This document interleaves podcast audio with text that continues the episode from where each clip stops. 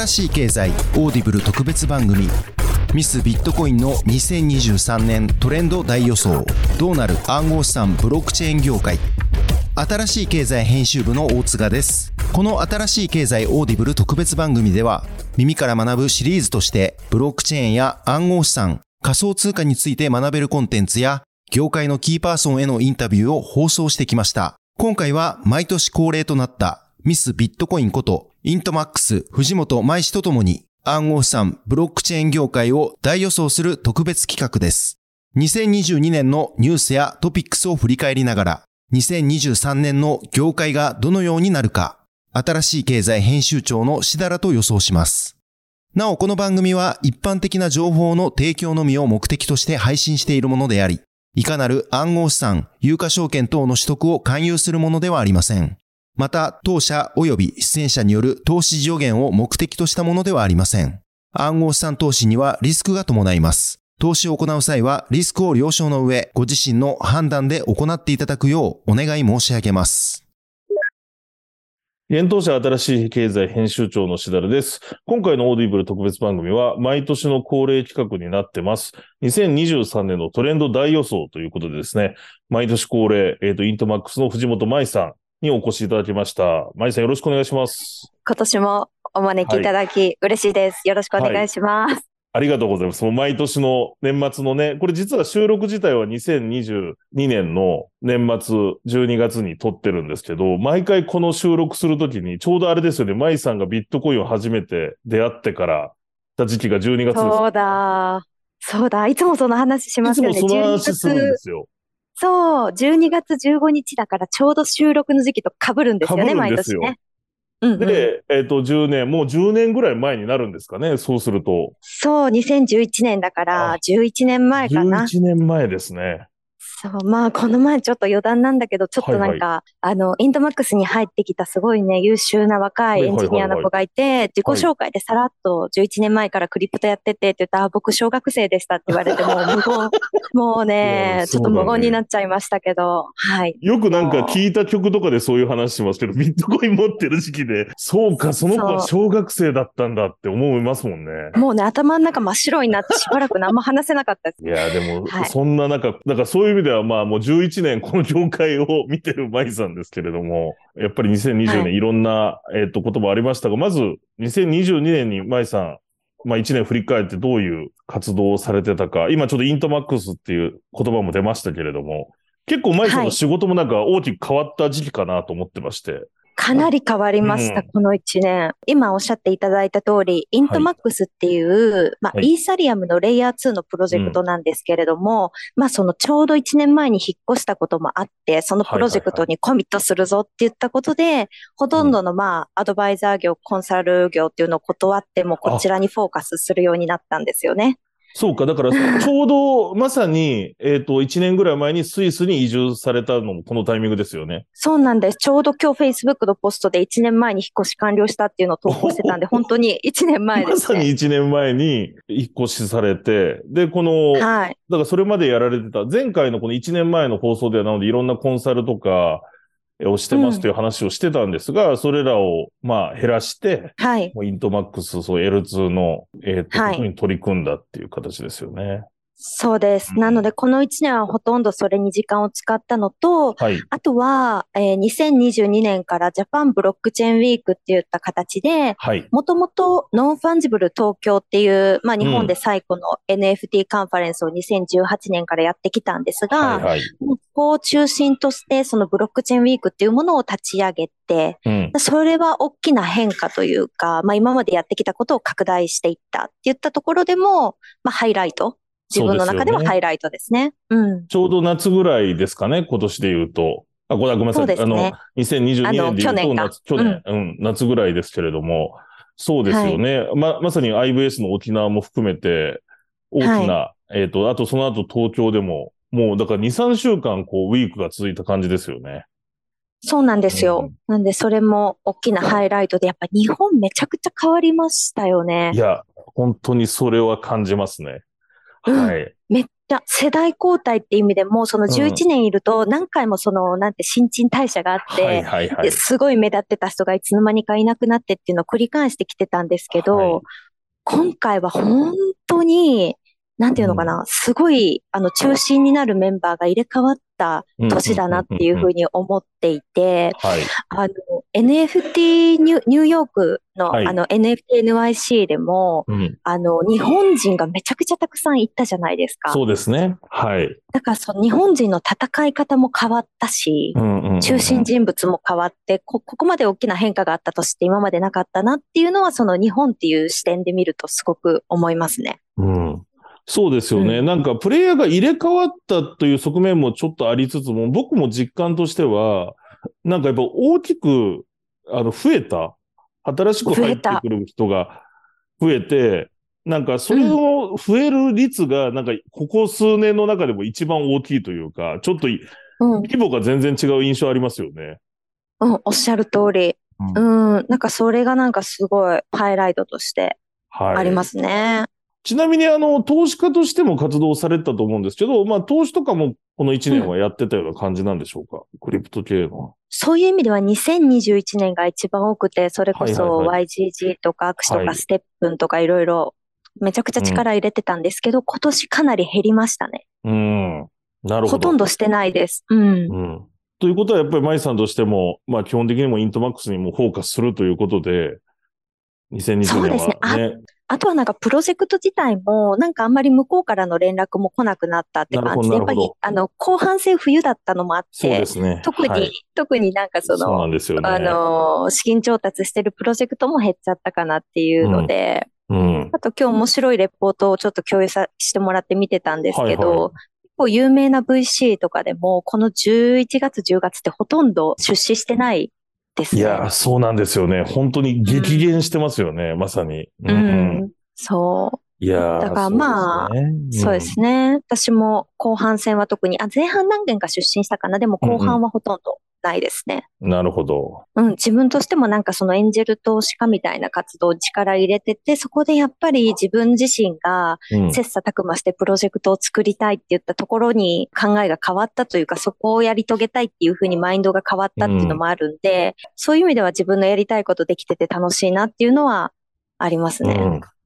ありがとうございます。うん、でも今のお話とかにもちょろちょろキーワードは出てきたんですけど、ちょっとこっからはまあ2020年振り返ったときに、なんか、舞さんとして、まあ、あの、気になったこととかニュースとかトピックスってど、どんなものが思い出されますか？そうですね。結構もう、あの、1月、2月とか、その前半までから遡っちゃうと、はい、もうなんか、あの、古すぎるっていうか、あれなんで、はいはいはいはい、逆に最近でもなんか、その変化の途中というかなんか、最近のニュースで言うと、うん、なんだろう、でもやっぱり日本が大きく変わって、その税制も、その期末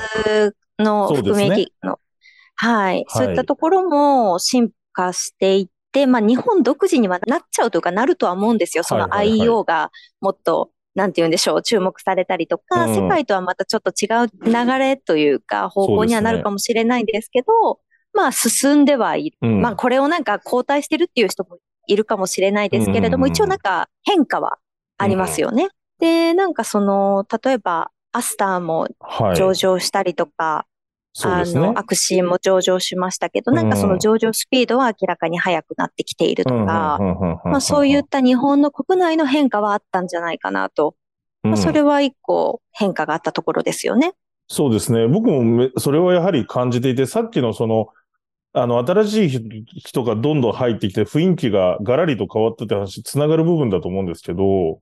うん、やっぱり日本政府、まあ、あの自民党も骨太の方針に Web3 っていう言葉をちゃんと書いたりとか、あと、岸田さんも、もちろん海外で話すときも Web3 って単語をそのまま使ったりとか、と、うん、で、それがまあ税制改正案とかにもつながっていくような流れもあったり、まあ実際政府でもそういう会議はずっと行われている状況があって、うん、まあこの、言っちゃうとその Web3 ってこれも定義とかに含めていろんな意見があるものの、まあなんかトレンドとなったこと、それで、それが結構日本の政府だったり、あとは大企業ですよね。なんか大企業にすごく浸透したっていうのが、なんか、あの、2020年だったんだろうなっていう気はしますね、振り返ると。そうですね。うん、だからなんかその数年前ブロックチェーンゲームが流行った時に、はい、なんかそのイーサリアムだけはあの国内の取引所に上場してたからイーサリアムって言葉を使ってセミナーをやってもよかったけど、はい、あの、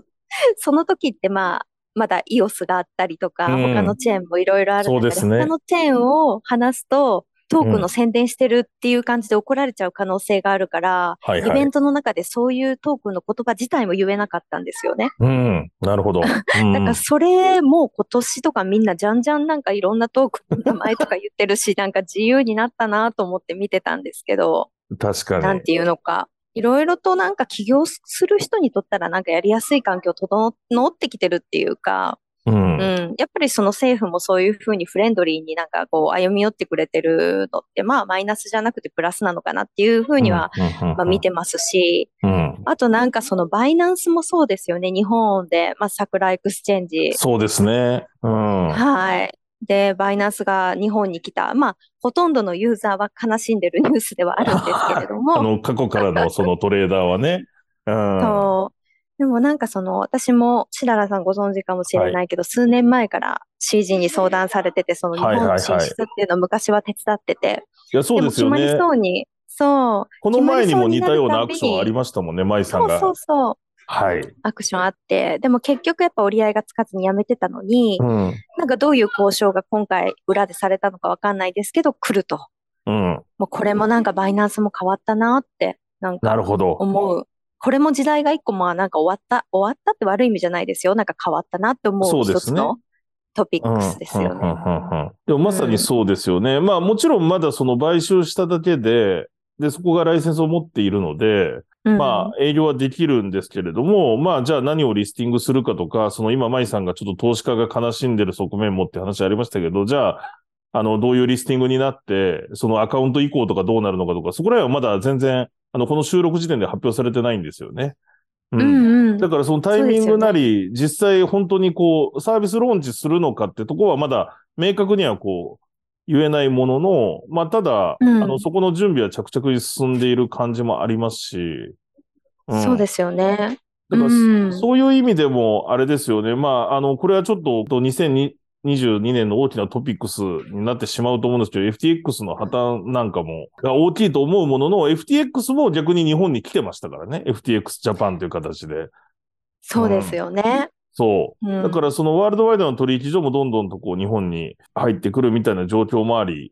ていうところもあったので、うん、まあそういう意味でも景色は変わっていくし、あの2023年はそういう意味ではバイナンスがまた入ってくるとまたそれ大きく変わるんだろうなと。まあサービス開始すると。っていう気はしますよね。そうですよね。いろいろ気になることあって、なんか、ライセンスを取り次ぎ所のライセンスしか持ってなかったような気がしていて、なんかそこら辺どうなるんだろうみたいなところとかも含めて、うん。うん、すごい気になる。気になりますね。BNB どうなるのとかね。その日本で。ううん。うん、だからまあそこら辺はまあ交渉なのかもしれないですけど、まあ元クラーケの知野さんがね、日本でやられるということなんで、うん、ちょっとそのあたりは、僕も知野さんには取材させてくださいっつって今頼んでます。ねいやいや、楽しみにしてます。めっちゃ気になることを見て、外から見てて。うん、うん、そうですね。そこら辺が、まあ、日本って言ったところでも特に気になるトピックだったかなと思いますね。なるほど。で、あと、まあ、その、さっき舞さんが前半と後半でだいぶ違うみたいな雰囲気の話をおっしゃってましたけど、まさにそうで、僕も今日この収録する前になんか、あの1年の、2022年1年のニュースをなんか振り返ってたんですけれども、なんか前半は結構元気が良くて、なんか NFT の何が売れたとか、なんか、あの、そういう話題があったんですけど、やっぱり5月に大きかったのが、まあ、ルナ、ルナ、まあ、テラ USD、チェックが外れちゃって、で、実際そこでまあ相場も大きく落ちてるんですよね。で、でさらにまあ11月に FTX の破綻があり、という状況にはなっていて、うん、まあなんかこのあたりもまあトピックスとしては大きいかなと思ってるんですけれども、マイさんはこのあたりってど、どう、どう捉えてました？なんかそのルナの話だったり FTX の話って。あの、まあ、その本当個人的な立場からしてもそうなんですけれども、やっぱりスタートアップを立ち上げてる立場になってるんで、はいはいはい。いろいろなんかプロダクトを進めたりとか、うん、その資金調達とかいろいろ考えるわけじゃないですか。はいはいはい。キッズって感じですよね。まあそう、いやまあそうですよね。うん、そう、だから結構やっぱりその新規のプロジェクトとか新しいプロジェクトの人はみんな悲鳴上げてたんじゃないかなと影響は、あの、受けてたと思いますよね。確かに、僕も知り合いがやってる海外なんですけど、プロジェクトとかでも、やっぱり調達予定だった話がなくなっちゃったとか。いや、うん、いっぱいあると思いますよ。いっぱいそういう話はありますし、そもそもね、まあ実際この FTX とかルナの影響で破綻していく、まあブロックファイとかも含めて、なんかそういう連鎖みたいなのが起こってる状況なので、かなり冷え込んでるので、うん、確かに真衣さんのように、まあこれから事業をまさに調達してやるときだったみたいなプロジェクトにとっては、まあ市場上良くないですよね。良くないですね。だからまあでもいいプロジェクトには、やっぱりそのお金が集まる。今、もうこの業界に生きてると、まあ、どこの業界でもそうかもだけども、ポジティブに考えるしかないじゃないですか。いや、そうなんですよ。そう。だからまあ、いいプロジェクトにはお金が集まるし、だから頑張ら続けなくちゃいけないって、よりいいもの作らなきゃいけないってマインドを変えるしかないんで、はい。うん、そうですよね。さすが11年いらっしゃるだけあってですね。でも僕もまあ、もう4、5年なんかこの業界いろいろ取材させてもらってるんで、なんかこう冬が来ることは耐えれる体制になってきてるというか、気はしますし、ね、まあ、あの、結局こういうことを繰り返しながらも、まあ、FTX のことが影響は大きいものの、まあ、規制がね、これでワールドワイドでも厳しくなる側面はあるんですけども、やっぱそうなっていかないと広がらないみたいなことはあるので、うん、うん、ポジティブには捉えてますよね。で、日本はなんかそういう意味では、規制、先進国だった足かせが逆に今になってはもしかしたら、ね、あの、動きやすく逆にルール決まってるのでやりやすくなるかもしれないしっていう思いもあったりとかしますし。うん。うんうん。そうですよね。あと、まあ、ちょっと今、どちらかといえば暗いニュースをお伝えした感じなんですけど、あと、まあ、2020年で大きかったのは、僕、イーサリアムのマージが結構やっぱり大きかったなと思っていて、はい、これもなんかトレンドの変化なのかな、そのプルーフオブステークに変わるっていうところも含めて、うん、まあ、これが9月ぐらいだったんですけれども、去年の。うん。うん。大きかったですよね。イーサリアムの動き、今後もやっぱり注目されると思いますよ。はい、なんか、ね、っていうのが、うん、やっぱりなんか、まあいろんなチェーンの良し悪しもいろいろ見えてきたと思うんですけれども、なんかやっぱり、あの、分散性、はい、まあ分散性をなんか、なんていうのかな、犠牲にして早いとか安いとかが出せる。うん、まあ今までそれが、なんていうのかな、あの、必要だったし、はい、あの、そのおかげでいろんなプロダクトとかも生まれてきたしっていうのもあるけれども、うん、やっぱりそれとイコール分散性もちゃんとあって、早くて安いものが出せるっていうのは、全然違うものだと思うんですよね。うん、そうですね。うん、うんそう。だからそういった部分をもう一回改めて見直すとか考え直すっていうフェーズが2023年に来るんじゃないかなっていうか、まあそれは去年も言ってたことなんですけど、去年のこのオーディブルでも言ってたことだと思うんですけど、やっぱそこはやっぱりあの、いろんなチェーンが生まれてくる中でもう一回見直されるようになってくるんじゃないかなと個人的には思ってますね。そうなんですね。まさに、うん、あのー、前回のその1年前のオーディブルでも真衣さんが、なのでその L2 だったり、ゼロ知識みたいなものが注目だっていうのをお話しされてましたもんね。そうなんですよ。だからこれはなんかあの、すぐにってことじゃなくて、やっぱりじっくりといろんなことがあって分かっていくことだと思うので、うん、あの、それこそずっと前にもあの、イーサリアムファンデーションの宮口あやが言ってましたけど、はい、やっぱりその分散性保ちながら、その本当に早くて安いものを作っていくって時間がかかるんですって言ってたんですが、うん、そこら辺が確実に、もういろんなレイヤー2が出てきて、もうそれがなんていうのかな、証明できる？言ったらそのイーサリアムのセキュリティをの高さを保ったまま、あの、高速化、スケーラビリティ、拡張性が生まれてくるわけなので、まあ、そこがどんどんプロジェクトが言ったら私たちの、まあ、競合にもなり得るプロジェクトなんですけれども、はい、もちろん、あの、いっぱい出てきてるっていうのがあってですね。うん、で、まあ、その A16Z の、まあ、2023年のトレンドっていうのも軽く、なんか昨日ぐらいかな、ブログ読んだんですけど、やっぱりゼロ知識証明とか、そういったところもトピックに上がってきてますが、うん、あの、うん、より注目されるんじゃないかなっていうのがありますよね。そうなんですよね。だから、いろいろなんか冬の時代と言われてるものの動いてるプロジェクトとか、もちろん苦しいところもあるんですけど、やっぱり、あの、どんどんと新しい、えっ、ー、と、ユーザーが入ってきてる状況は変わってないので、うん、で、やっぱり NFT。技術は進んでますからね。進んでる。で、やっぱり NFT、そしてゲームファイの発展とかもあるので、あの、やっぱりそこの部分がより重要になってくるところ、要は乗るものが増えてきてる。確実に。っていうところで、うん、で、でもそこでやりたいこととかビジョンもみんなが明確になったので、確かに舞さんが冒頭でなんか景色が変わったみたいなことをおっしゃってましたけど、なんか本当に数年前だと、そもそもブロックチェーンとはね、みたいな話を、うん、から入らなかったいけないのが、もうちょっとこの違うレイヤーの話がなんかできるような、それは一般のビジネスパーソンともできるようになってきた気がするので。うんうんうん。いや、それは思いますね。で、そうすると、やっぱりその L2 だったりが重要になってくるっていうのは、僕も感じますね、本当に。うん。で、ちょうど一週間前かな、なんかあの、プライバシーに特化したアズテックってレイヤー2があるんですけれども、そこが結構大きな資金調達をしていて、今回シリーズ B のラウンドで1億ドルを調達して、そこはまあ A16Z とかがまあリードでやってたんですけど、結構ここもなんていうのかな、トルネードキャッシュの件があって、そのプライバシーについて結構センシティブになって、その投資家周りでもそういうところに出資する人少なくなってきてるよ、じゃないかっていう、その巷のごにょごにょ、巷でこういろいろ言われてることと、じゃあ実際どれだけの VC がどんだけのお金をもう突っ込んだのかっていう結果、うん、見るところで、やっぱ1億ドルを結局、そのプライバシー特化したプロジェクトに入れてるわけですよね。そうですよね。うん。うん、だからなんかそういういろんな規制とか、なんかその懸念点があったとして、こういうのがなんか感覚的にそこトレンドから外れそうだよねって思ってても、実際に誰よりもそのリスクを、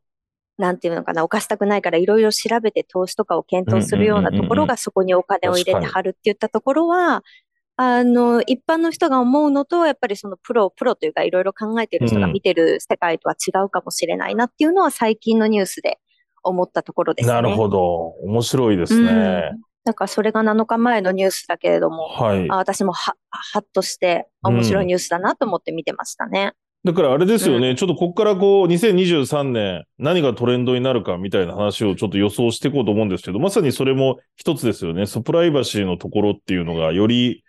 なんかこう、語られるようになるんだろうなっていう気も僕もします。うん、私も本当そう思っていて、だからあの、なんて言うんだろう。NFT、それこそ私たちもプライバシーっていうのは、もうセキュリティの一つだと思うんですよね。なんかその、だからそういったところで注目されていくと思っていて、うん、例えばなんですけど、その NFT の、はい、を例えばなんか自慢したくてツイッターとかにブロックチェーンのアドレスと私載せると、はいはい、あ、なんか、